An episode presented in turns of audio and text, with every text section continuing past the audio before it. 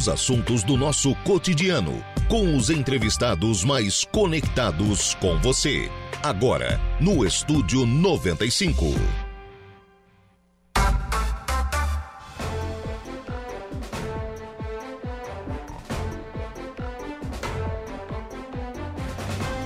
Muito bem, agora são 10 horas e 10 minutos, 10 e 10, 19 graus e a temperatura. Bom dia! Nós estamos começando o programa na manhã desta segunda-feira aqui na programação da Rádio Araranguá. Muito obrigado pelo carinho da sua companhia, muito obrigado pela sua audiência já de forma antecipada, muito obrigado também pela sua participação. Você que acompanha a nossa programação pelo FM 95.5 tradicional aí no rádio do seu carro, da sua casa, do seu local de trabalho, muito obrigado pela sua audiência. Muito obrigado também a você que nos acompanha através das nossas demais plataformas. Aí eu destaco o nosso portal www.radioararanguá.com.br lá onde você nos acompanha ao vivo, mas também fica sempre muito bem informado sobre tudo aquilo que acontece aqui em Araranguá e em toda a nossa região. Destaque de agora, 17 famílias já foram retiradas do bairro Barranca. Entrevista hoje bem cedinho, né, do coordenador de Defesa Civil, Afrânio Roncone, aqui na programação da Rádio Araranguá. Também à sua disposição as nossas lives lá pelo nosso canal do YouTube também pelo facebook.com.br Rádio Araranguá e ainda através você pode participar né, através do nosso WhatsApp, que é o 98808-4667. 98808-4667 é o WhatsApp da Rádio Araranguá. Você adiciona aí os seus contatos e participa aqui do programa. Programa que tem os trabalhos técnicos de Kevin Vitor. 10 e 11. A gente começa o programa na manhã desta segunda-feira, recebendo aqui nos nossos estúdios o presidente da OAB, da Ordem dos Advogados do Brasil, subseção aqui de Araranguá, Advogado Vomar Juste, bom dia, tudo bem? Bom dia, tudo bem? O Vomar veio hoje ao programa para a gente tratar da instalação de, uma, de um juizado especial regional da Fazenda Pública. Na verdade, é mais uma vara aqui no nosso fórum. Exatamente. É bem assim. É, quero dar meu bom dia a toda a advocacia aqui da nossa região. Agradecer a oportunidade de estar aqui falando contigo a respeito deste assunto. E essa é uma é um pedido que a OAB já vem encaminhando há vários anos, há mais de 10 anos já, de uma nova vara aqui para a nossa comarca. E hoje existe uma tendência na administração do Tribunal de Justiça de Santa Catarina de criar as varas regionalizadas, que é a política que foi implantada nesta gestão e que vem tentando atender melhor as regiões dentro das estatísticas que o tribunal possui. Então, o nosso pleito, pleito da Ordem dos Advogados do Brasil, inicialmente, foi de uma vara local para uhum. a nossa comarca, que, no nosso entendimento, era o que viria a resolver boa parte do nosso problema. Mas nós fomos contemplados em parte no nosso pedido e acabamos recebendo essa vara regional, que também vai trazer muitos dividendos para a nossa comarca a longo prazo. Para a gente falar para quem não é advogado, doutor, uma, uma nova vara é um juiz com, obviamente, uma equipe, né, que estarão trabalhando a mais aqui no Fórum de Araranguá. Exatamente. Eu diria assim para ti, ó. O grande ganho dessa vara, que é a sexta vara que vai contemplar a comarca de Araranguá, são cinco. São três cíveis e duas criminais. É, essa vara ela vem para somar no nossa, na nossa estrutura. E o grande ganho, na nossa visão, é de que a nossa comarca passa a ter uma elevação de entrância. Falando para quem não entende. Vamos tentar traduzir. Na nossa região, Criciúma e Tubarão são de entrância especial. Arananguá não era. Após a instalação dessa vara, ela passará a ser. Uhum. Então, ela passa a ser contemplada com uma nova entrância, ou seja, ela ganha um novo status como comarca. E ela passa preferencialmente a receber benefícios por conta de sua nova estrutura, como juízes substitutos, novos servidores, nova estrutura que permite uma melhoria no atendimento da população. Então, a vara colabora, soma para nós? Com certeza, soma. Era o que nós queríamos e é o que nós precisamos especificamente? Nesse momento, não. Uhum. Mas ela vem, traz esse novo status para a nossa comarca. Por isso que eu digo que a médio e longo prazo, a Aranaguá será muito agraciada e muito beneficiada por conta da instalação desta unidade da elevação da entrância, da, da entrância, que acaba vindo por conta da sexta vara que soma a nossa comarca. Eu já ouvi, porque essa não é uma, uma bandeira, não é uma necessidade nova, né? Faz tempo que a OAB faz essa, essa solicitação. E, e nessas, eh, nessas entrevistas, enfim, eu já ouvi eh, falarem que com essa elevação da, da entrância fará com que os juízes fiquem mais tempo, que os juízes fiquem mais tempo na, na cidade. Faz sentido isso? Na verdade, não é. Faz sentido, mas não faz, porque não é uma verdade absoluta. Mas o que, uhum. que acontece? A, a, comarca de entrância especial ela é o, o último degrau para o juiz que quer chegar ao Tribunal de Justiça. Uhum. Então, na realidade e na prática, o que, que vai favorecer? Nós vamos receber juízes, entre aspas, mais qualificados, uhum. mais experientes, quase ao ponto de estarem encaminhados para o Tribunal de Justiça, quase desembargadores, quase juízes de segundo grau. Então, na minha visão, a, o ganho é nesse sentido, que vem juízes mais experientes, com mais bagagem, e eles, via de regra, apresentam um trabalho melhor, uma qualidade, uma celeridade e uma entrega de prestação jurisdicional mais humanizada, mais compatível com aquilo que as pessoas necessitam. Uhum. Então, ah, o juiz vai vir vai ficar muito tempo. Talvez fique, né? Uhum. Talvez não, depende da carreira dele. Mas com certeza, esse magistrado que virá para cá, ele é um magistrado mais preparado, mais qualificado e mais pronto para atender a necessidade da população. Mais experiente. Mais experiente. Mais, mais tempo de, de juiz. Mais tempo de juiz, mais tarimba, Sim. mais jogo de cintura. faz, faz, é, faz, faz, toda a diferença. Faz toda a diferença. Faz né? toda a diferença. No, no, no curso de um processo que às vezes não é curto, né? Exatamente. E na hora de uma decisão também, a formação humanística de uma pessoa que já está é, digamos assim, muitíssimo bem encaminhado em sua carreira, pode fazer diferença na hora de uma decisão. Eu acredito muito nisso. Estava né? conversando aqui, antes de nós começarmos, perguntava quanto tempo o senhor já está advogando, doutor? Você 29 anos. Então, em 29 anos eu já, já tive... ver umas duas coisinhas, né? Eu já tive a oportunidade de receber decisões de juízes em início de carreira e em juízes de final de carreira. E, via de regra, os juízes em final de carreira sem demérito de quem está começando, Sim. lógico, cada um na sua fase, no seu momento, mas eles têm, assim, uma vivência melhor e muitas vezes facilitam, proporcionam acordos, têm uma estrutura administrativa na sua unidade mais efetiva e, e tudo acontece melhor via de regra. Para o cidadão que tem ali um processo no Fórum de Araranguá, aquele cidadão que está ali, por, por algum motivo ele iniciou uma situação que precisou se transformar em um processo ter um juiz a mais quer dizer que a coisa vai andar mais rápido? Vai. E eu vou te explicar por quê. Eu estive recebendo muitas críticas de outros presidentes de subseções da nossa região. Por quê? Porque essa nossa unidade ela acaba concentrando os feitos da Fazenda Pública em Araranguá, de Imbituba até Sombrio. Não. Então, é regional. Tá. Todos os feitos da Fazenda Pública vêm para cá agora. Certo. Né? não só as ações de execução fiscal e tal, mas as ações que os cidadãos, os servidores públicos têm contra o Estado, etc. Todas aquelas demandas reprimidas que existem nesse setor de competência específica. Então, aqui nós teremos uma estrutura que vai atender toda esta região concentrada em Arananguá. Então, as pessoas das outras comarcas terão que vir para cá eventualmente para fazer as suas perícias, para fazer uma instrução que seja presencial, atos do processo que necessitem uhum. da presença da pessoa. Isso, de certa forma, acaba prejudicando as pessoas de regiões mais distantes, eu diria que, de certa forma, pelo deslocamento, sim. Só porque aqui, por ela ser concentrada e especializada, os processos tramitarão mais rápido. E as outras unidades cíveis que detinham essa competência coligada não vão mais ter. Os processos vão sair das varas cíveis e vão vir para cá. Uhum. Então, automaticamente, as demais varas terão também uma fluência de processo, porque deixarão de trabalhar nesta competência específica que vai ficar vinculada aqui na Aranguá. Isso não só as varas de Aranguá, mas de toda a região. Então tem um ganho, sim. Não é imediato, mas ele é um ganho que vai, ao longo do tempo, se materializar em celeridade processual. Eu volto naquilo que o senhor falava, é, de que não era talvez o pedido original da OAB. Sim. Né? Porque aqui, o pedido era para mais uma vara civil. É, né? Aqui na nossa comarca, na verdade, nós temos uma deficiência muito grande na nossa terceira vara civil porque a terceira vara civil ela compreende muitas competências conjuntas e difíceis. Ela trata de direito de família, ela trata de direito de menores. Só esses dois já seria uma competência absurdamente difícil para uma unidade. Mas ela ainda congrega juizado especial civil e sucessões.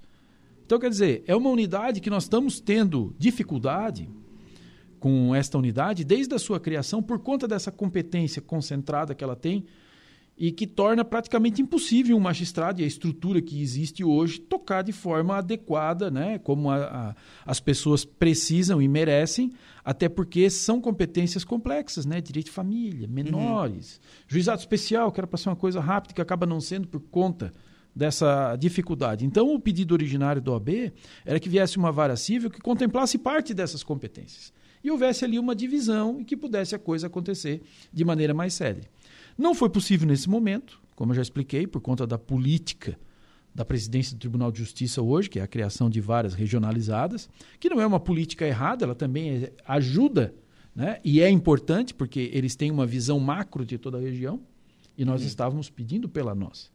Mas não quer dizer que nós não vamos continuar pedindo pela nossa, até porque agora, como uma entrância especial, nós temos essa capacidade, essa prerrogativa de sermos melhores atendidos e atendidos antes das demais comarcas que não têm essa elevação. Uhum. Essa é a grande vantagem. Então, na verdade, continua o pedido de mais uma vara, continua.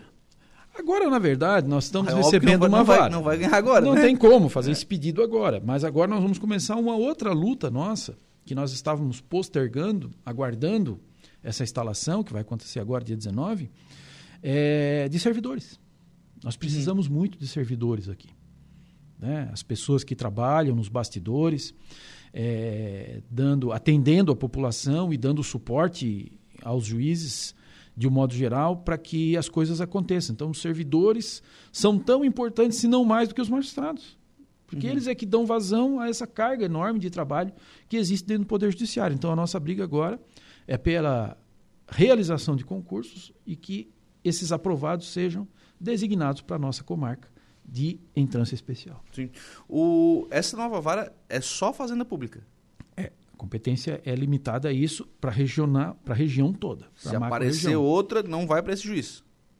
Não, não. A distribuição ela já é direcionada pela competência. Uhum. O sistema já direciona para a unidade, automático. Já não tem, não tem, não, não há possibilidade, por exemplo, de um. Não, porque o juiz. Pra... A lei já determina, né, que as demandas têm que ser apreciadas pelo juízo competente, sob pena de nulidade. Então, a competência os advogados conhecem, né? e agora com o surgimento da vara, num primeiro momento, os processos vão ser direcionados, mas depois os próprios advogados já vão direcionar com conhecimento da existência da unidade, das competências múltiplas, e a coisa vai acontecendo como deve ser. Uhum. O, agora eu achei muito rápido, né? Porque foi anunciado, pelo menos a gente recebeu informação na sexta-feira, e dia 19 já tem instalação. Não, mas isso já é uma é um processo que já está se desenvolvendo há mais de um ano, né? Uhum. Há mais de um ano de pleitos, de pedidos. E a subseção foi uma das interlocutoras, eu diria que a principal, através da nossa estrutura né, criada para esse fim, mas nós recebemos o apoio enorme das demais entidades, da Prefeitura Municipal, né? E dentro do Poder Judiciário também, nós temos hoje membros do Poder Judiciário que são oriundos da nossa cidade, da nossa região, é, políticos da nossa região. Eu até não gostaria de mencionar nomes, porque a gente acaba esquecendo, né, Lucas? Mas nós tivemos assim um apoio muito grande é um processo que vem se desenvolvendo há bastante tempo. Então, agora veio oficialmente, porque foi votada agora a competência, uhum. a data para a instalação, mas isso aí já era uma coisa que nós já estávamos aguardando há bastante tempo e a notícia da vara, ela já aconteceu no começo do ano.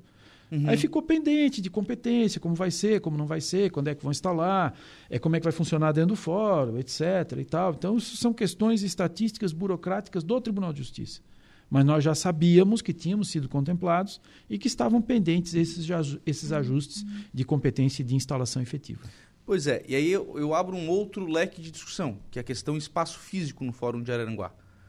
Já tem algum tempo né, que se trata dessa questão espaço físico né, no, no fórum.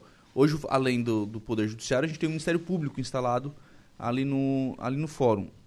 Há espaço para mais essa vara e, na, no caso né, de futuramente ser contemplado com outra, né, com outra vara civil, né, que, é, que é o pedido da, da região.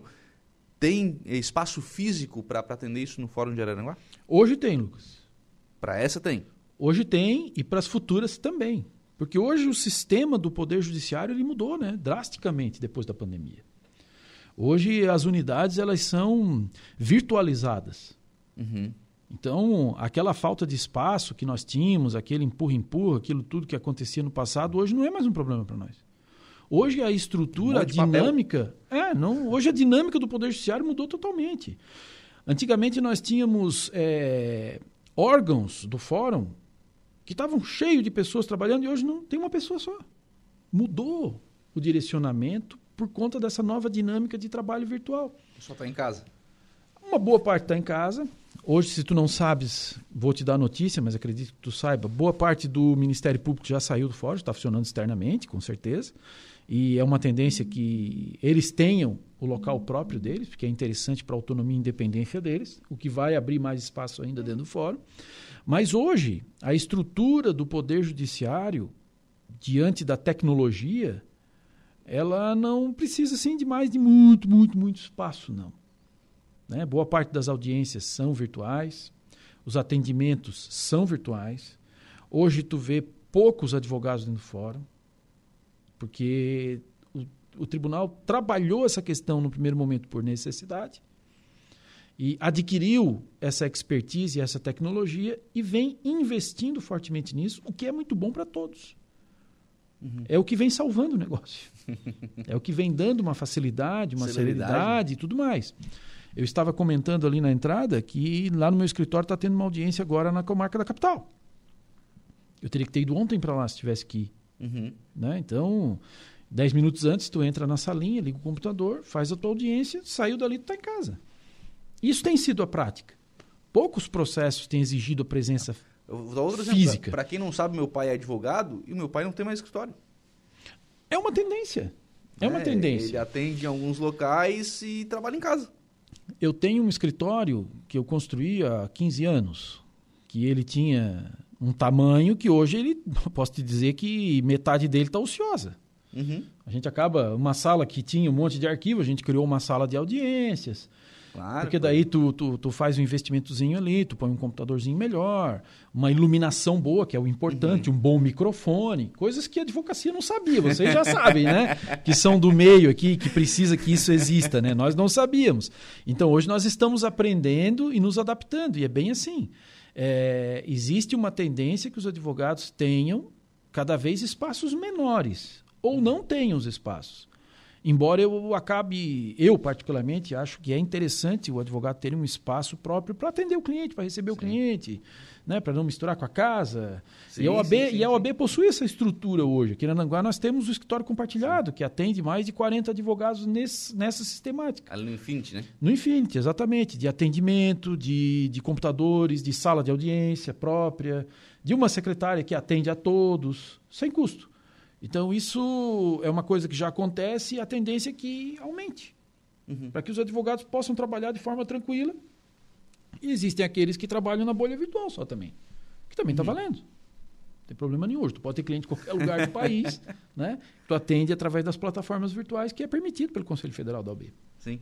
É, na verdade, a grande maioria das profissões está passando por uma revolução, né?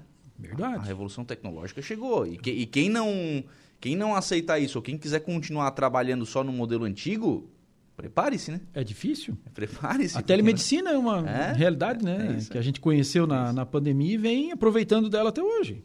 Recebe a receitinha no celular, vai na farmácia. Lá ele já tem o programinha que recebe, enfim. Uhum. Não estou aqui para falar de medicina, né? Mas eu vivenciei isso, vivenciei e acho ótimo, muito bom. Doutor, eh, voltando para a questão da, da, da, nova, da instalação dessa nova vara aqui em Araranguá. O, Obviamente, vocês, como advogados, o que mais recebem de pergunta dos, dos clientes, dos autores da ação, é quando é que eu vou né, resolver o meu problema, quando é que vai chegar ao fim esse, esse, esse essa, questão, essa questão judicial. É, essa instalação, ela vai ser impactante nisso? Se estiver atrelado a esta competência específica, neste primeiro momento, sim. As demais vão sofrer o benefício num segundo momento também, porque as estatísticas das varas que contemplavam aquela competência vão melhorar, porque aqueles processos irão sair, serão remetidos para a nova unidade. Então vai haver Mas uma isso melhoria. Isso é um volume grande? Isso é um volume grande, sim. Não é pouco, não. É um volume satisfatório. Se não fosse grande, o tribunal não criaria essa unidade regional. Uhum. Porque as unidades regionais, as competências são delimitadas pela estatística. Onde é necessário, qual a matéria que é necessária. Tanto é que uma das primeiras varas regionais que foram criadas foi de direito bancário. Uhum. Né? Então, aquelas demandas todas represadas que tinham, aquelas pessoas que discutiam seus direitos com relação aos bancos e os bancos, seus direitos em relação às pessoas, todas foram condensadas em uma vara que, no primeiro momento, ficou cheia de processos. E agora não é diferente. Se a vara foi criada com esta competência, é porque existe demanda e necessidade. Na região. Aí na não, região. Não, não, necessariamente aqui. Na região toda. Na Sim. região toda. Sim. Né? Então, todas as demandas atreladas ao Estado vão estar vinculadas ali, e isso é muito bom para quem demanda contra o Estado. Existe muita demanda contra o Estado. Sim. Existe. Existe demanda do Estado contra as pessoas também. Então é um volume bem razoável. Quer dizer, né, tem estatística para embasar essa decisão. Toda decisão do Pleno do Tribunal de Justiça ela é baseada nos estudos do setor técnico do Poder Judiciário. Uhum. Então nós vamos lá e nós pleiteamos aquilo que nós achamos que é interessante e importante para nós. Mas pode ser que chegue no tribunal e eles identifiquem. Não, nós precisamos disto aqui. No passado já foi assim quando nós fomos contemplados com a segunda vara criminal. Nós já pleiteávamos a quarta vara civil. Uhum. E o tribunal veio e disse: não, não, estatisticamente vocês precisam de uma segunda vara criminal, porque daqui a cinco anos vai fazer a diferença aqui, ali, ali. E, a, e o interesse do Tribunal de Justiça é apaziguar essa questão criminal e diminuir a criminalidade e tal. As estatísticas foram mostradas e nós entendemos realmente que o estudo técnico fazia sentido naquele momento. Né? Então, a ciência é utilizada, não é só uma questão de política judiciária. As, orientas, as decisões do Tribunal de Justiça são muito orientadas e seguidas pelos estudos do setor técnico do tribunal, que é muito competente e que faz a diferença a médio e longo prazo no Estado como um todo. Juiz que vem para cá já tem nome? Ainda não. Ainda não? Primeiro tem que criar a vara, né? É mesmo? ah, não é assim. Eu achei que dia 19 já começava. Não, ela vai ser instalada. Instalada quer dizer Ah. o quê? Que fisicamente inauguramos, a porta está aqui, a sala está aqui, etc. e tal. Na mesa, sequência, sim, na sequência já vem a- o funcionamento dela como um todo. Uhum. Então, a partir do dia 19. que Nós já começa essa- vamos ter essa praticamente essa, sim, já começa tudo. Né? E na sequência, quase que imediato já vão vindo, já foi criada a sexta promotoria também, vai ter um mem- membro do Ministério Público atrelado àquela unidade, com a divisão de competência deles, os servidores, muitos eh, da região estão fazendo opção por trabalhar nessa unidade, e o tribunal vai administrando os seus recursos, né, da forma que eles entendem e que eles fazem da melhor maneira. Doutor Vomar, obrigado. Um abraço. Não há de quê, meu querido? Sempre à disposição. 10 horas e 32 minutos, a gente vai fazer um intervalo. No próximo bloco a gente vai voltar para atualizar aqui as informações com relação a cheias aqui na região. Volta a chover nesse momento aqui na cidade de Araranguá. Medição atual do rio em 2,20 e a gente tem a informação de mais três famílias chegando ao alojamento. São mais três famílias que saem das suas residências no bairro Barranca e chegam ao alojamento. A gente atualiza essas informações no próximo bloco do programa.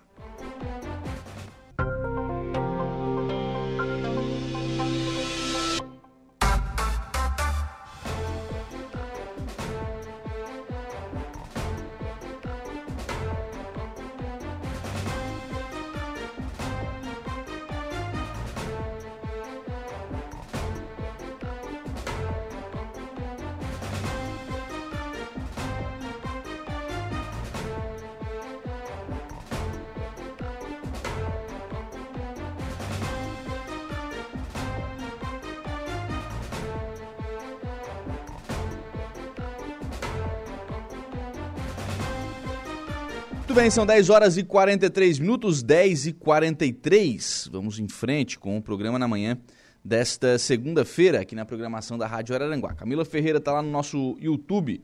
Estamos com live também lá no, no YouTube da Rádio Araranguá, deixando lá sua mensagem de bom dia. Também conosco o João Viana Matheus. Bom dia, Lucas. Um abraço. Um abraço para o João Viana e o Valdeci Batista de Carvalho. Bom dia, ótimo início de semana de trabalho. Um forte abraço. Fique na Santa Paz de Deus. Como está o volume do nível do rio Araranguá? Vamos então às informações com relação ao, a- ao nível do rio Araranguá, né? Segundo o Sandrinho Ramos aqui da, da assessoria de imprensa da, da prefeitura, nível atual, última medição feita, tá? Medição de agora às 10h19. Nível do rio Araranguá em 2 metros e 20. Vamos lembrar, as famílias começaram a sair no sábado com 2 metros e 60, e 60, 60, 65 ali é o nível que as famílias começam a sair do rio, né, começam a sair do, do rio Araranguá. Nós estamos já com o rio a 2,20 metros. 20. Mas, para que as famílias possam voltar para suas casas, precisa baixar mais. Porque vai precisar abrir a comporta para que a água que está na comunidade possa sair para o rio. Então vai precisar baixar mais ainda o, o nível do rio Araranguá. E mais três famílias foram destinadas ao alojamento. Os vídeos já estão aí, Kevin? Ainda não? O, mais três famílias já estão é, chegando aí ao, ao alojamento. O Sandrinho mandou aqui alguns vídeos, o pessoal já né, chegando, então totalizando aí 20 famílias né, que estão no, no, aloja, no, alojamento montado aqui no ginásio de esportes Padre Ezio Júli, né? Então, as famílias chegando aí é, né, com seus com seus materiais, né, com seus móveis, enfim. O pessoal da prefeitura fazendo esse, esse trabalho de, de mudança aí também no, no pessoal da, da Barranca, Baixadinha, né? Vindo aqui para o Padre Ezio Júli. Então, 20 famílias já destinadas. E a situação, imagino que essa aqui que ele colocou como resolvido, seja a situação, não entendi aqui, não sei se é a situação do Morro dos Conventos, né, que o pessoal estava tava colocando, ou enfim, então tem mais uma situação aqui que também já foi já foi tratada, Sandrinho atualizando aqui as, as informações, coloca os vídeos aí então pra gente, mais três famílias, né, chegando ali no, no alojamento, é, no ginásio Padre Ezio Júli, então totalizando aí 20 famílias. O ouvinte está colocando aqui também o Rogério né, pelo WhatsApp da Rádio Araranguá. Alto Feliz, rua. Deixa eu pegar o nome da rua aqui. Rua José Firmino Leitão. Rua José Firmino Leitão. Buraco aí na rua. Gente, eu entendo que né, é uma situação complicada, mas. É... E agora, né? Tem muito o que fazer, né? Tem outras tantas prioridades. Claro que essa é uma delas, né, que a prefeitura mais cedo ou mais tarde terá que chegar aí, mas poxa, mais cedo tinha carro que caiu em um buraco, né? Então, obviamente, o pessoal, a Secretaria de Obras tem que atender também a essas, a essas prioridades. Por aqui também, a Vera Lúcia deixando a sua mensagem de, de bom dia, bom dia para a Vera. Obrigado, então, pela participação.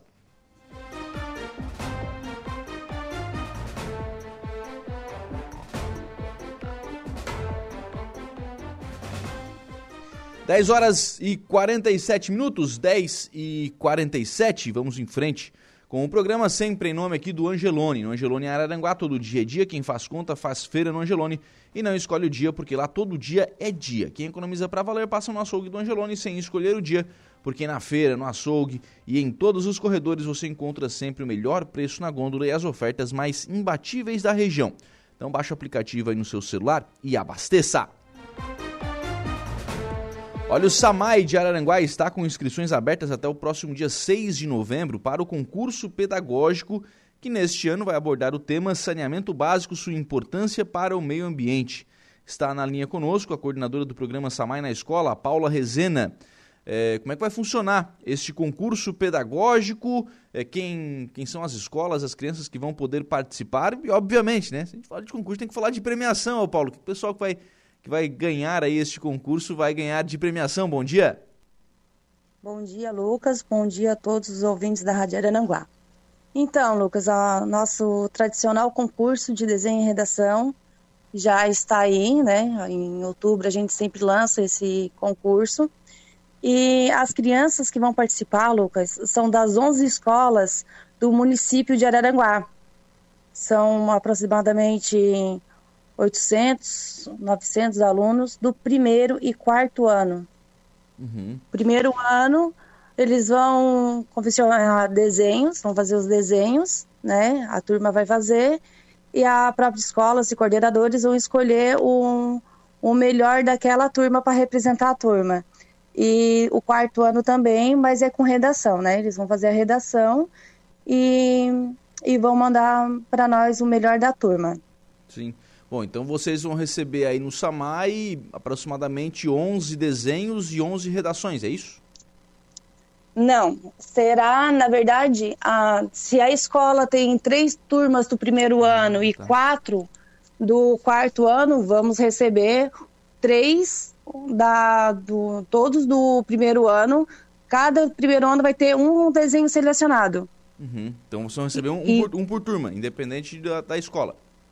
Exatamente. Uh, o ano passado, por exemplo, a gente teve 28 desenhos e redações, tais como eles ganharam certificado, né? Todos eles ganharam certificado, ganharam um brinde, um copinho uh, do Samai na escola, com guloseimas, balas, enfim.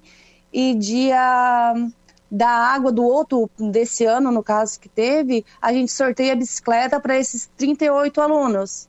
Uhum. Então, na verdade, esse, esse é um concurso que começa agora e que vai terminar no dia da água do ano que vem.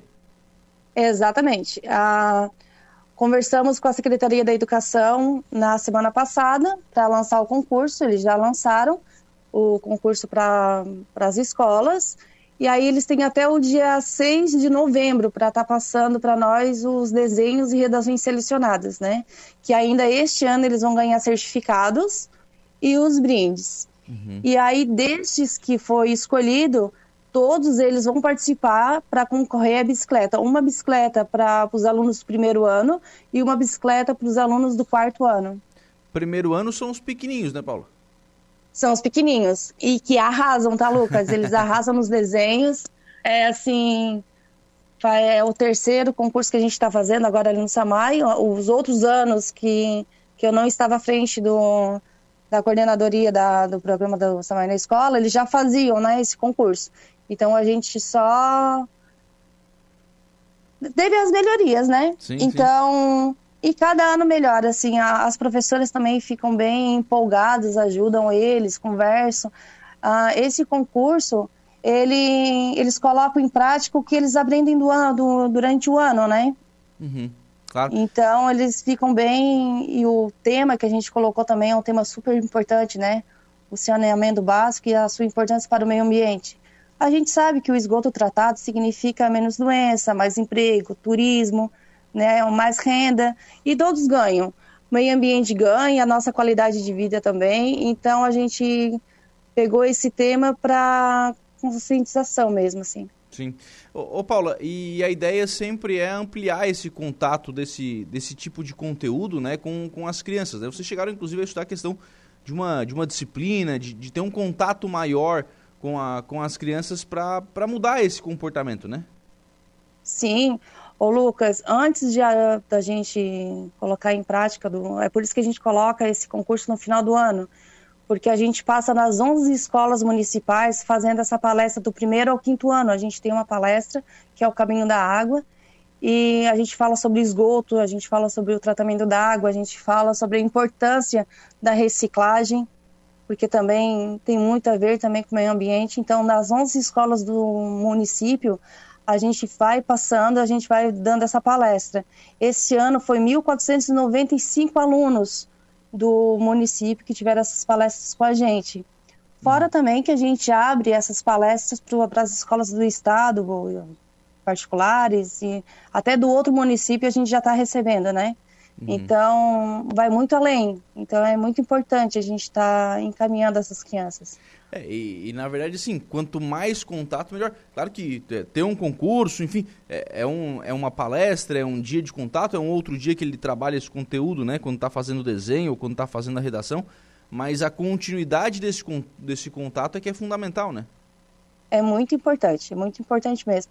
As nossas palestras esse ano, que não terminou ainda, a gente já teve para 2.271 crianças, alunos, tanto da rede municipal, estadual e particulares, né? Então, assim, a gente está ampliando assim o contato com os alunos, que a gente acha que é muito importante. E depois que o parque abriu ali o Belinzone, a gente está fazendo uma programação bem interessante, que eles conseguem visitar as estações de ETA, eles têm a palestra, eles conseguem visitar as estações, e aí termino com uma caminhada ecológica e um piquenique. Então, assim, a gente está ampliando, né? Esse ano mesmo, assim, a gente a gente foi muito além do que a gente poderia imaginar e está dando certo. Graças a Deus, assim, as crianças estão bem empolgadas com isso. Vocês utilizam a utilização, estudam, aliás, a utilização do Parque Belizone para essas, é, para essas atividades com, a, com as crianças? Usamos também, aham. Uhum. Ah, já estão, já estão usando? Já, já estamos. A gente está com um projeto também, Lucas, da gente fazer um, um recreamento ali na, no Benizone, que as crianças das. Estou uh, falando de escolas municipais, estaduais, particulares, uh, escolas de outros municípios também que queiram aqui visitar a gente, a gente está abrindo. A gente está com projetos legais ali no Belizone, então a gente pode fazer a nossa palestra é, para eles conhecerem como é que se faz o tratamento de esgoto, de água. Depois eles vão ali para o Belizone, Belizone, a gente conversa, eles fazem a caminhada ecológica e ali tem uns que tem sorte que vê os macaquinhos, vê tartarugas, enfim, né? Mas tá muito legal o nosso projeto ali no Benizone. Legal. O João Carlos Silva, lá da assessoria de imprensa do Samai, está dizendo aqui programa Samai na escola, divertindo e educando milhares de estudantes do município. E aí ele lembra que antes era um projeto, agora foi transformado em programa Samai na escola, né? A atividade iniciou em 2014 Isso. E a cada ano cresce em quantidade e qualidade. Aquilo que a gente falava, né? Sobre a questão da continuidade. Agora é programa, está instituído, vai ter o, o Samai na escola sempre aí dentro do Samai. Vai, né? vai. É, isso deixa nós muito, muito alegre, né? Uh, no sábado agora faz um ano que a gente conseguiu uh, constituir essa lei e com certeza esse ano tá bom, mas o ano que vem vai ser melhor porque daí a gente consegue trazer mais benefícios para as crianças, né? E que a gente quer também entrar no ensino infantil, porque até então a gente não tem esse trabalho com o ensino infantil, mas a gente vai lutar para a gente entrar também no ensino infantil e vai ser muito bacana. Legal. Fernando Espíndola também por aqui. Bom dia, Lucas. Passando para parabenizar o SAMAI pelas ações em prol do meio ambiente e, de modo especial, o programa SAMAI na Escola por esse concurso que proporciona a conscientização ambiental dos alunos. É isso aí. Obrigado, viu, Paula, pela participação aqui no programa. Um abraço. Imagina, obrigada, Lucas. Obrigada a todos os envolvidos. 10 horas e 56 minutos, 19 graus a temperatura. A coordenadora do programa Samai na Escola, Paula Rezena, conversando conosco. Até o dia 6 de novembro, as crianças vão ter que fazer desenhos ou então redações aí, né? Pessoal do primeiro e do quarto ano vão participar aí do concurso pedagógico do Samai. Sandrinho Ramos nos encaminhou aqui mais algumas fotos, coloca ali na, na live, o Kevin, para a gente poder registrar também. Aí é foto do, da comunidade do, né, da, da Barranca, né, as ruas aí ainda, ainda alagadas. É, vai passando aí. Esse aí é o acesso à Sanga do Marco, viu? Então, acesso à Sanga do Marco por aí. Esse aí é aquele acesso ali na, na rótula, ou você vem para Barranca, ou você vai para Sanga do Marco, ou você do antigo traçado da BR-101, né? Então, por ali, intrafegável, né? Não, não passa, né? Por ali. É, então, tem que dar a volta. E aí, mais uma, né? uma das residências aí onde infelizmente a água vai entrando aí na, na, na casa das pessoas.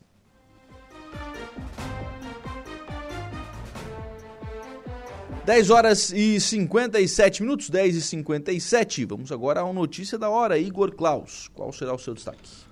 Muito bem, vamos falar sobre PIB. Estimativas do mercado para inflação permanecem estáveis. Não baixou, mas não aumentou. Vamos ver como é que vai ficar isso aí. O pessoal está em dúvida do que vai acontecer no futuro. vamos lá, vamos a uma notícia da hora com o Igor Klaus. Notícia da hora. Oferecimento Giasse Supermercados, Laboratório Bioanálises, Rodrigues Ótica e Joalheria, Mercosul Toyota, Bistrô do Morro dos Conventos, Plano de Saúde São José. E Camilo Motos.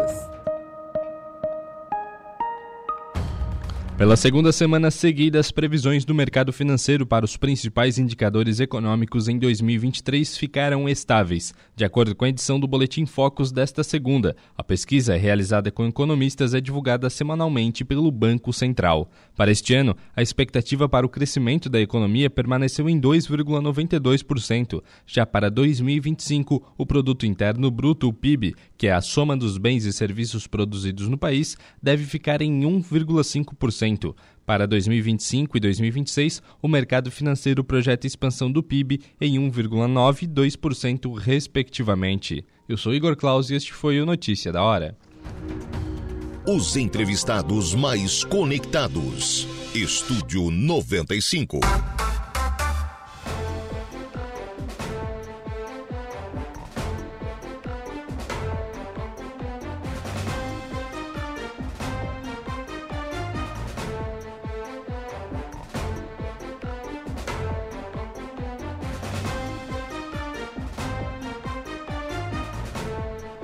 Muito bem, agora são 11 horas e 12 minutos, 11 e 12, 19 graus é a temperatura.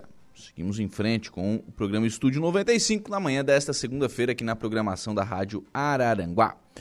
Pergunta de ouvinte, o Marcelo tá aqui.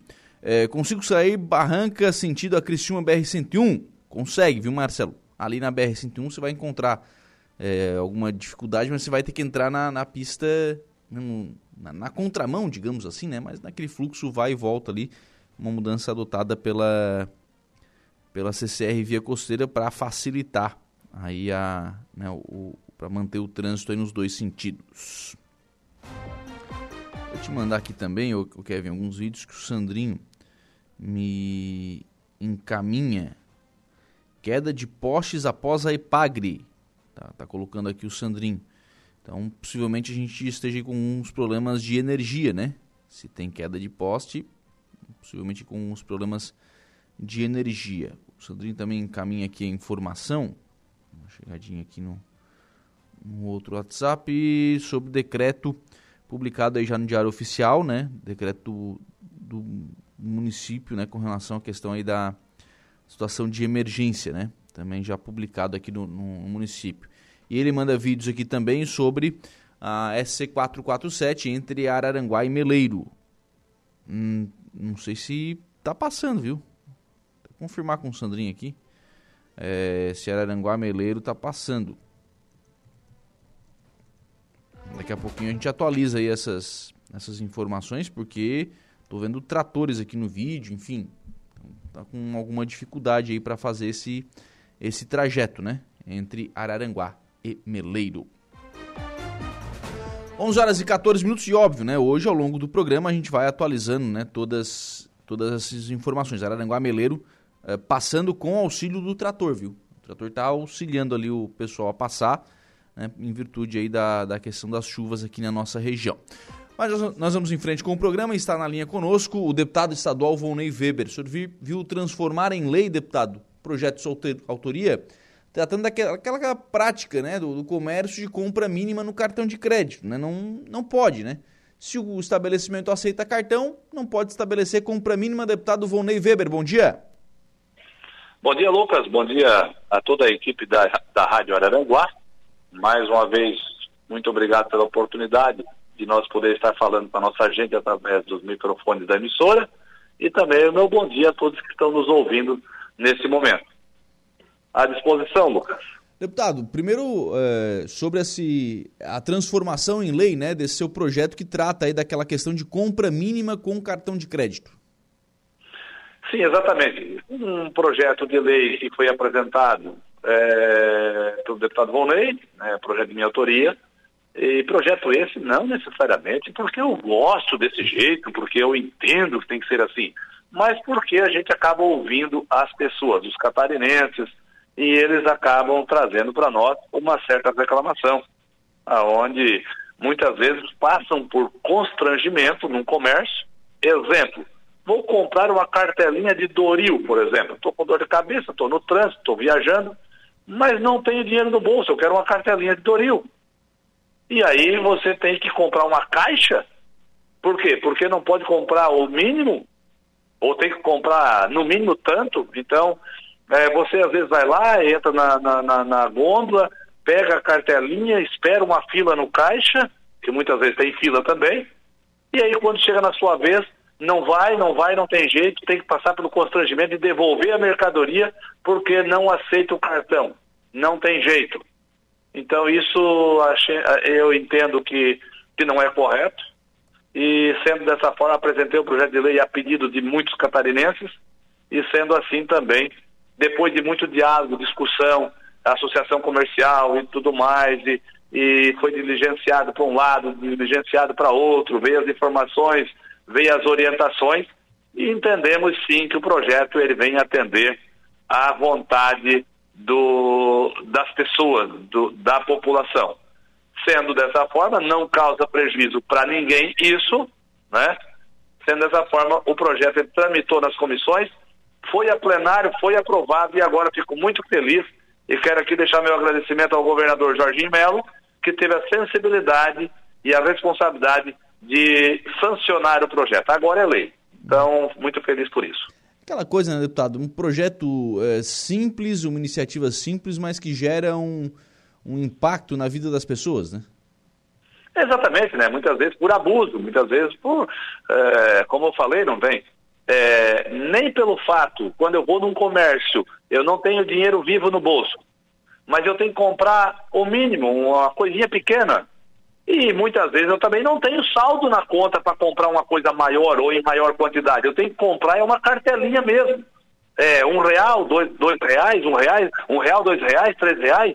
E aí eu não posso, porque não, o estabelecimento só vende é, acima de tal valor no cartão. Poxa vida, o que, que é isso, né? Então, então não, não deveria existir essa modalidade, né?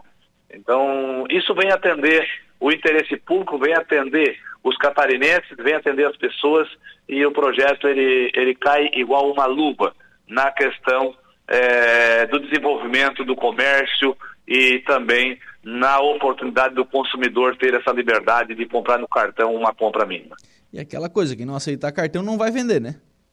Não vai vender, exatamente. Eu não consigo entender.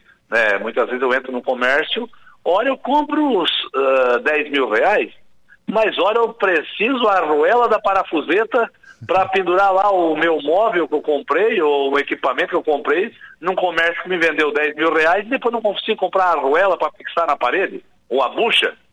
E aí essa bucha é, é 40 centavos, é um real.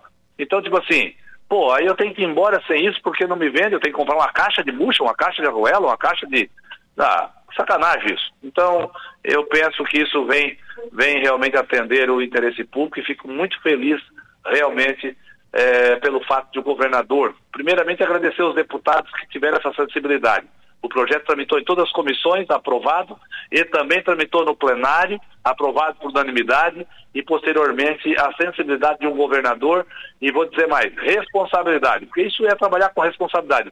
O governador Jorginho Melo sancionou sem dificuldade alguma esse projeto, que agora é lei. Então não tem mais valor mínimo em qualquer lugar em Santa Catarina, em qualquer tipo de compra sendo um real, dois reais, cinquenta centavos.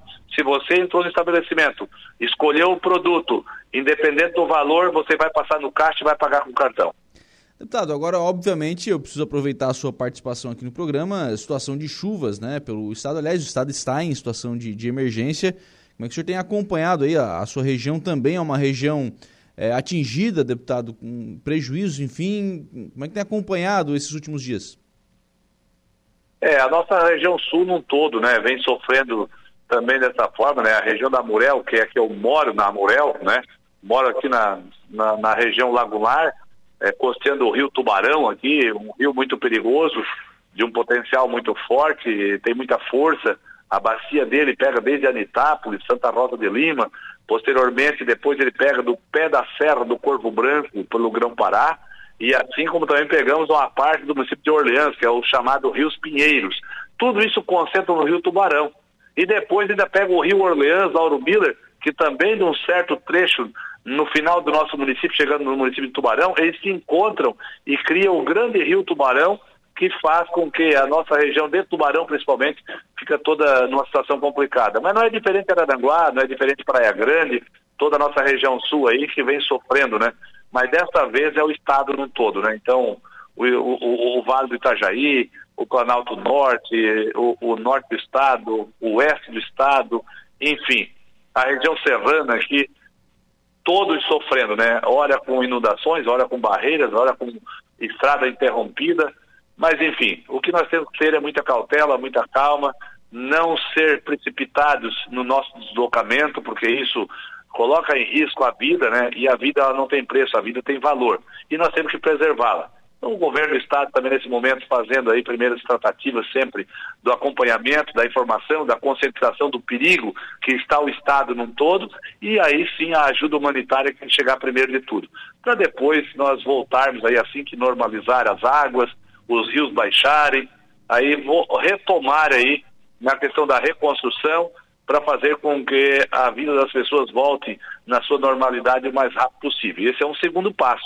E aí nós estamos muito atentos aí, como representantes do nosso povo catarinense, para levar a informação para o governo também, para a sua equipe, aonde tem os problemas, porque o governo também não consegue enxergar tudo ao mesmo tempo, porque ele não é Deus, ele não está presente ao mesmo tempo em todos os lugares. Mas nós temos que ajudar. Vocês nos ajudam também, a imprensa ajuda, as pessoas ajudam, a comunicação tem que existir. Não como forma de crítica, mas sim de informação. Ó, oh, aqui tem um problema, lá tem outro problema.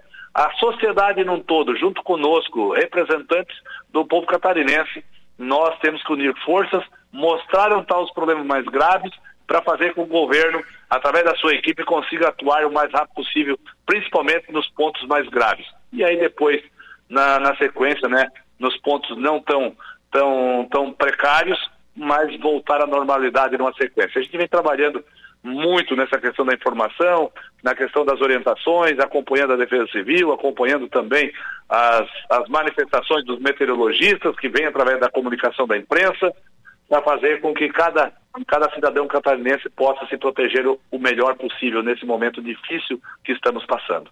É, o, o, governo do estado, inclusive, acho que até de, de maneira acertada, né, deputado? Pra, praticamente, não vou dizer fechou, mas centrou toda a sua atenção nessa questão das cheias agora, né? E não poderia ser diferente, né? Exatamente, é no momento da dificuldade e, e qual é a dificuldade que está estabelecida agora? É as cheias. E quanto à natureza, meu amigo, não tem jeito, água morra abaixo, ninguém segura. Então, a gente tem que ter uma atenção redobrada e não tem o que fazer. No final de semana, inclusive, na minha cidade aqui, estava inundando já o rio, o rio quase transbordando. Um cidadão che chegou e disse assim, ô oh, deputado, tem que dar o um jeito aqui na nossa rua. Eu, em, até meio que ironizando, eu também respondi, mas deita no meio dela e cerca a água. Ah, não, então vai lá e deita no rio lá e cerca o rio. Ah, não, então fala o seguinte, fala com São Pedro para fechar a torneirinha. Porque eu não tenho esse comando com São Pedro. Né? Então são questões que eu digo assim, que é uma anormalidade, é a força da natureza, é uma concentração de água que cai de uma forma tão intensa que não tem, não tem varinha mágica que resolve. O que resolve, num primeiro momento, é se afastar dos pontos críticos, é, preservar a vida, né, ter essa cautela, esse entendimento, essa responsabilidade, e aí depois é, trabalharmos juntos para resolver, ajudar a diminuir os efeitos negativos que causou isso tudo, através da reconstrução, através da mão do governo, do Estado, dos recursos que é recolhido pelos nossos contribuintes, voltando de uma forma mais intensa para esses pontos mais prejudicados. Então é dessa forma que a gente vai trabalhando, né? E eu penso que é assim que temos que atravessar esse momento difícil que estamos vivenciando agora. É, o senhor faz um relato e eu faço um outro daqui. É, o, final de semana foi visto aqui uma, uma rua sinalizada, fechada, uma lâmina d'água, pois o cidadão resolveu tentar passar. E aí ficou no meio, né? Não tem pois como, né? então. né? Não tem como, né? Você tentou passar é, onde estava sinalizado que não dava, né? A gente tem que respeitar isso, né? E nesse momento a gente sabe também tem engenheiro engenheiro para tudo quanto é lado, né? Em todo lugar tem um engenheiro que sabe tudo, que, que, que resolve tudo e tal, e também não é bem assim. Mas tudo bem, a gente não pensa igual, não enxerga igual, é, somos diferentes, pensamos diferente e tem que respeitar o pensamento de cada um. Mas tem uns que muitas vezes não contribuem para minimizar as coisas ou tranquilizar as pessoas. Acabam gerando muito desconforto, muita discórdia, ficam se degladiando em rede social e criando, criando confusão para tudo quanto é lado. Então, o que precisamos ter nesse momento é muita tranquilidade, cautela, respeito à vida e fazer com que se protejam. E numa sequência tem que trabalhar forte aí para reconstruir, reorganizar e buscar aí o nosso dia a dia dentro da normalidade o mais rápido possível. Deputado Volney Weber, obrigado pela disponibilidade em conversar com os nossos ouvintes. Um abraço. Muito obrigado, Lucas. O meu, meu grande abraço também para você, para toda a equipe da Rádio Araranguá. Mais uma vez, muito obrigado pela oportunidade. Meu desejo de muito sucesso a todos e que realmente tenhamos aí uma semana melhor, que as chuvas diminuem. Esse é o meu pedido, que Deus nos proteja nesse sentido, que nos oportunize também paz e saúde e que tenhamos uma boa semana. Um grande abraço. 11 horas e 27 minutos, o deputado estadual Volney Weber conversando conosco, falando obviamente né, sobre a situação da, das chuvas, enfim, né, toda essa situação que envolve né, o Estado como um todo, o Estado inteiro está sendo atingido, né, inclusive a nossa região, né, com relação a essa questão das chuvas, também falando sobre a sua agora lei, né, projeto, agora lei foi sancionado, né, estão proibidas aí as compras mínimas no, no cartão. Agora, é, você vê como são as coisas, né? Olha o que disse o deputado Von Weber, né? o senhor tem que aqui arrumar minha rua. Como, abençoado? Não dá. Né? Com esse monte de chuva. E claro, tem que entender que agora são, a prioridade é realmente né, atender as pessoas que estão realmente mais necessitadas. Por falar nisso, está na linha conosco o Sandrinho Ramos, da assessoria de comunicação da, da Prefeitura de, de Araranguá. É, Para a gente atualizar essas informações, mais três famílias foram retiradas do, da comunidade né, do, do, bairro Barranca e foram trazidas aqui para o alojamento. São 20 agora famílias, Sandrinho. Bom dia. Bom dia, bom dia, Lucas. Bom dia a todos os ouvintes. É, realmente mais três famílias né, deixaram aí a sua, a sua residência. Uh, essas famílias já poderiam ter saído antes, mas aquela velha historinha de ficar um pouco mais, um pouco mais, acabaram saindo hoje.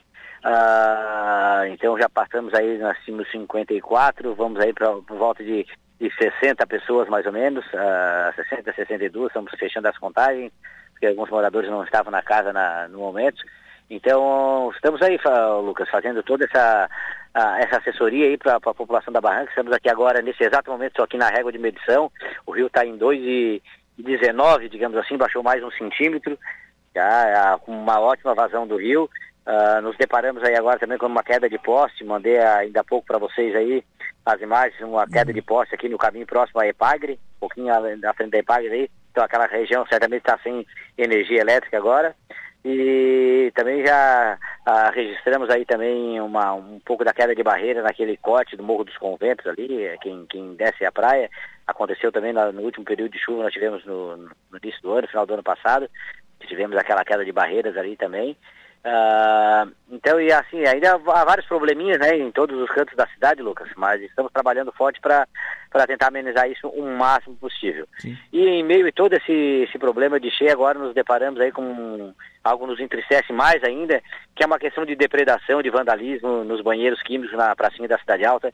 Acabei de receber a informação e a gente nos, nos entristece muito num, num momento tão difícil. Nós temos que mudar nossas atenções para lá recolher banheiros que foram depredados por, por algum vândalo aí que, que não merece nenhum mínimo de respeito, né? Pois é, eu, o Kevin vai até colocar a foto agora na, na nossa live, o, lá na pracinha da Cidade Alta, que aliás está muito bacana. O pessoal está utilizando bastante, final de semana, os pais levam as crianças para brincar.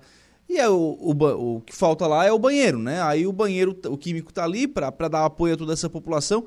E aí os banheiros estão derrubados, né? É, e já não é a primeira vez, na realidade é a segunda ocorrência que nós temos igual a essa, então uh, pra, até para para, digamos assim, para preservar o patrimônio público, nós vamos recolher esses banheiros, os banheiros só irão para lá agora quando tiver algum evento, alguma coisa mais, mais uh, assim, certa lá na pracinha da Cidade Alta. Infelizmente, os bons acabam pagando pelos ruins, né? É. E a pracinha da Cidade Alta, que está aí com um projeto novo agora, vai receber, vai ser toda revitalizada, é uma pena a gente se deparar com esse tipo de situação, né, Lucas? É, é isso, você falou exatamente a, a, frase correta, os bons vão pagar pelos maus, mas os bons também vão pagar pelos maus, ô Sandrinho? Porque os bons também não cuidam, porque os bons também se abstêm de denunciar quando é necessário. Poxa, será que os, ah, é bons, é não, será que os bons não viram também quem derrubou os banheiros químicos?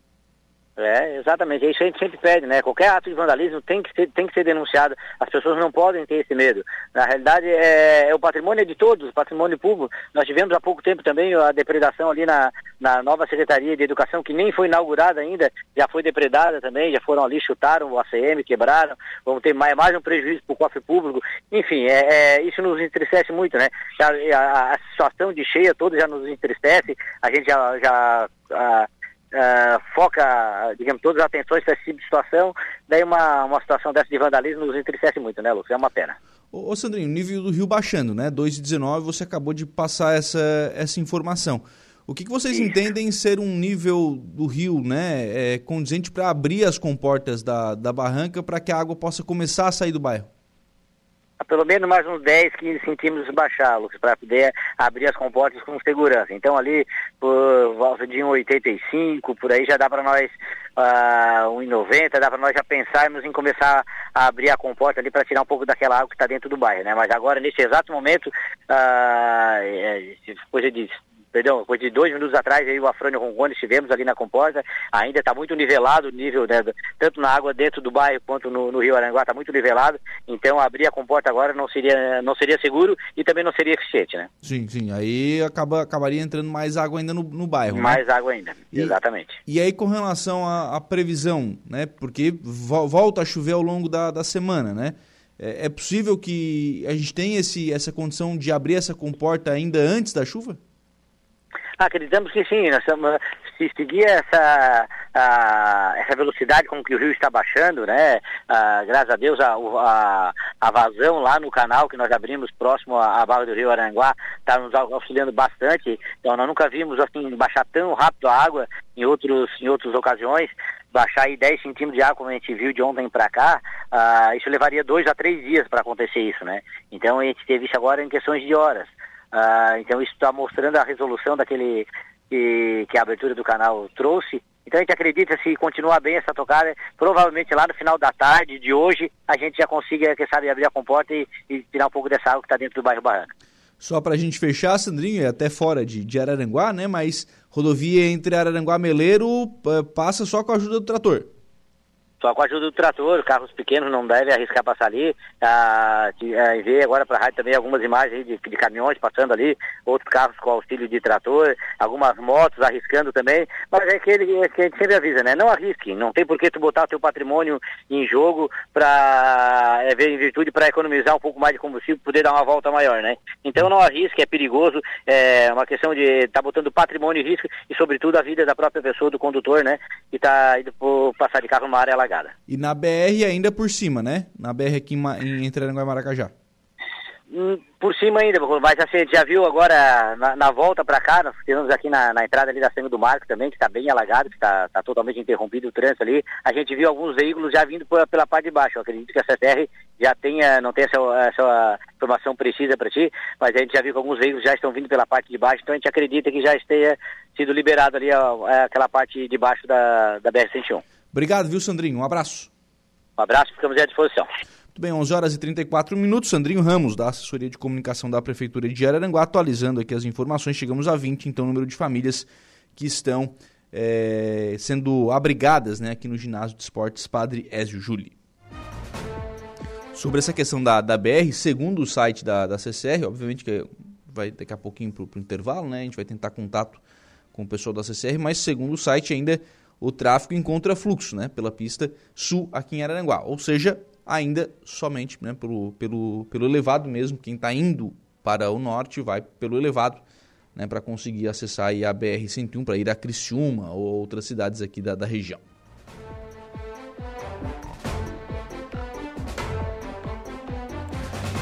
Na Santa ligou aqui para a rádio para reclamar sobre os roubos de botijão de gás no bairro Mato Alto. Ela diz que a situação está bem complicada muitos roubos, e é sempre o mesmo ladrão, tá dizendo aqui a dona Santa. Isso já, isso já motivou, inclusive, né, uma audiência pública. Foi realizada lá no, no bairro Mato Alto, em virtude né, dessa questão do.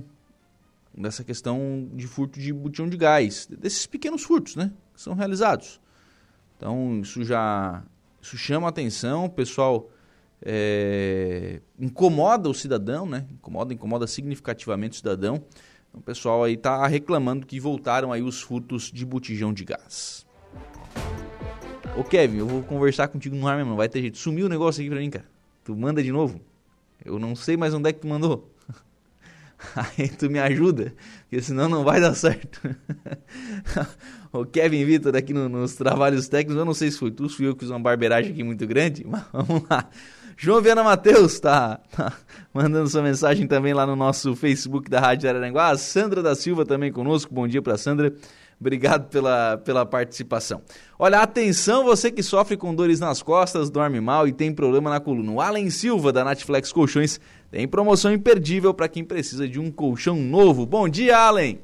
Muito bom dia a você, bom dia a todos os ouvintes. Hoje eu quero conversar com você que tem hernia de disco. Gente, nós temos promoção de colchão e para você que tem hernia de disco, esse colchão é maravilhoso, esse colchão é perfeito, é fantástico. Por quê? Ele é feito com espumas de densidade progressiva. Então olha só, se você tem hernia de disco, pare o que você está fazendo agora e preste atenção no que eu vou te falar. Já pega papel e caneta para ligar para mim, gente. Olha só. A Natflex tem um colchão perfeito para você que tem hernia de disco. Os nossos colchões da linha Premium, eles têm as espumas de densidade progressiva. Essas espumas, elas fazem o seguinte, elas vão descomprimir a sua coluna. Quando você deita, ele faz com que a sua coluna tenha as quatro curvaturas da coluna mantida. Com isso, você vai ter a coluna o mais próximo do natural possível. E aí ele vai tirar aquele peso que você tem, aquela pressão que tem normalmente no quadril e no ombro. Se você sente já dores nas costas, perto da lombar, eu vou dizer uma coisa para você, está bem perigoso, porque você já está formando aí uma hernia de disco. E a hernia de disco é muito perigosa. Os colchões Natflex têm espumas que são feitas para isso, inclusive com 12 anos de garantia. Olha só. Quando você deita num colchão comum de molo de espuma, depois de dois anos ele baixa. Então ele começa a comprimir o seu disco vertebral seu disco vertebral vai atingir o seu sistema nervoso. Aí tem gente que tem dormência nos pés, nas mãos, falta de força nos pés ou nas mãos, dor na lombar e depois isso vira uma hernia de disco. E a hernia de disco é aquela dor insuportável que todo mundo conhece. Os nossos colchões são feitos para combater isso. Olha, o goleiro Gustavo do Cristiúma utiliza o colchão da Natflex justamente por causa disso, gente. O colchão Natflex é o colchão oficial do Cristiúma. Então o que acontece quando você deita? Ele vai descomprimir a coluna. Quando você deita, você já sente a sua coluna na hora ela descomprimindo, você já sente na hora o peso sendo distribuído pelo corpo inteiro, fazendo com que você tenha muito mais qualidade no seu sono. Não dói a coluna, você tem um sono profundo muito melhor. Se você ficou interessado, eu tenho colchão em 18 vezes sem entrada e sem juros no boleto bancário. Eu disse 18 vezes sem juros no boleto bancário, a primeira parcela só para dezembro. É isso mesmo, só para dezembro. Então faz o seguinte, liga para mim. O telefone é o 99175 1101. 99175 1101. Eu vou repetir, gente. Você liga para mim, fala comigo no WhatsApp ou visite uma de nossas lojas, em Braço do Norte e Sara. O telefone, mais uma vez, 99175 1101. Colchão em 18 vezes no boleto bancário e a primeira parcela só para dezembro, só na Netflix. 99175 1101. Grande abraço, bom dia! Muito bem, tá então Alan Silva trazendo informações da Natflex Colchões. 11 e 39 nós vamos ao intervalo. Próximo bloco tem informação de polícia aqui no programa.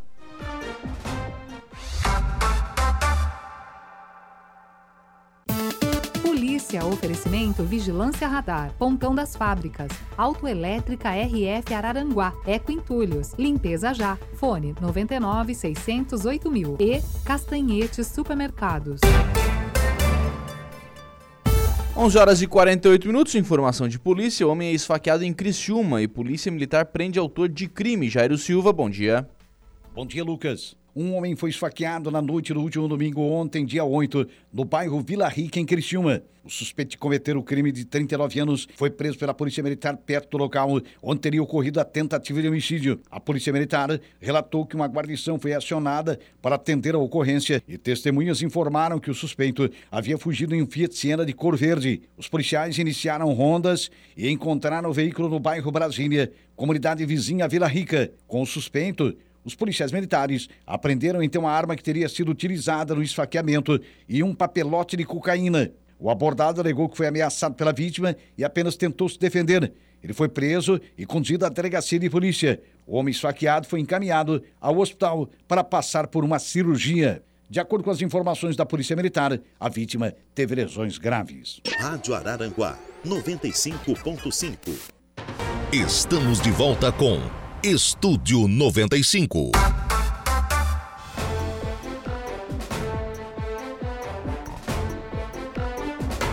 Muito bem, são 11 horas e 52 minutos, 11 e 52. Deixa eu atualizar aqui a temperatura. 19 graus. Temperatura neste momento aqui no centro da cidade de Araranguá. Vamos em frente com o programa, sempre em nome do Angelone, aplicativo do Angelone, um novo jeito para você encher o carrinho. É bem simples, viu? Baixe o aplicativo aí no seu celular, se cadastre e acesse o canal Promoções. Aí você ativa as ofertas que são exclusivas da sua preferência e pronto.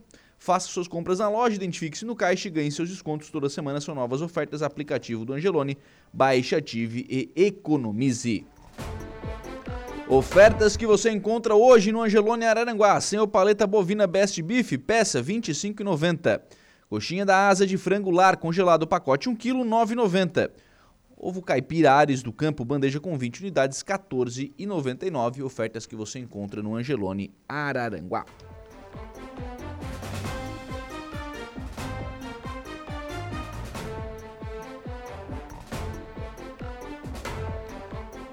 Onze horas e 53 minutos, 11 e 53 agradecendo sempre por aqui o carinho da sua companhia, da sua audiência e da sua participação. Valdeci Batista de Carvalho está lá no nosso WhatsApp, deixando também a sua contribuição aqui no programa. O João Viana Matheus tem que mandar reclamar com São Pedro da chuva, tá dizendo aqui o, o, o João Viana, né? Pelo que disse o deputado Volney Weber, né? Sadão foi lá, Sadão foi, deputado, eu ter que arrumar minha roupa, eu vou fazer o quê, abençoado?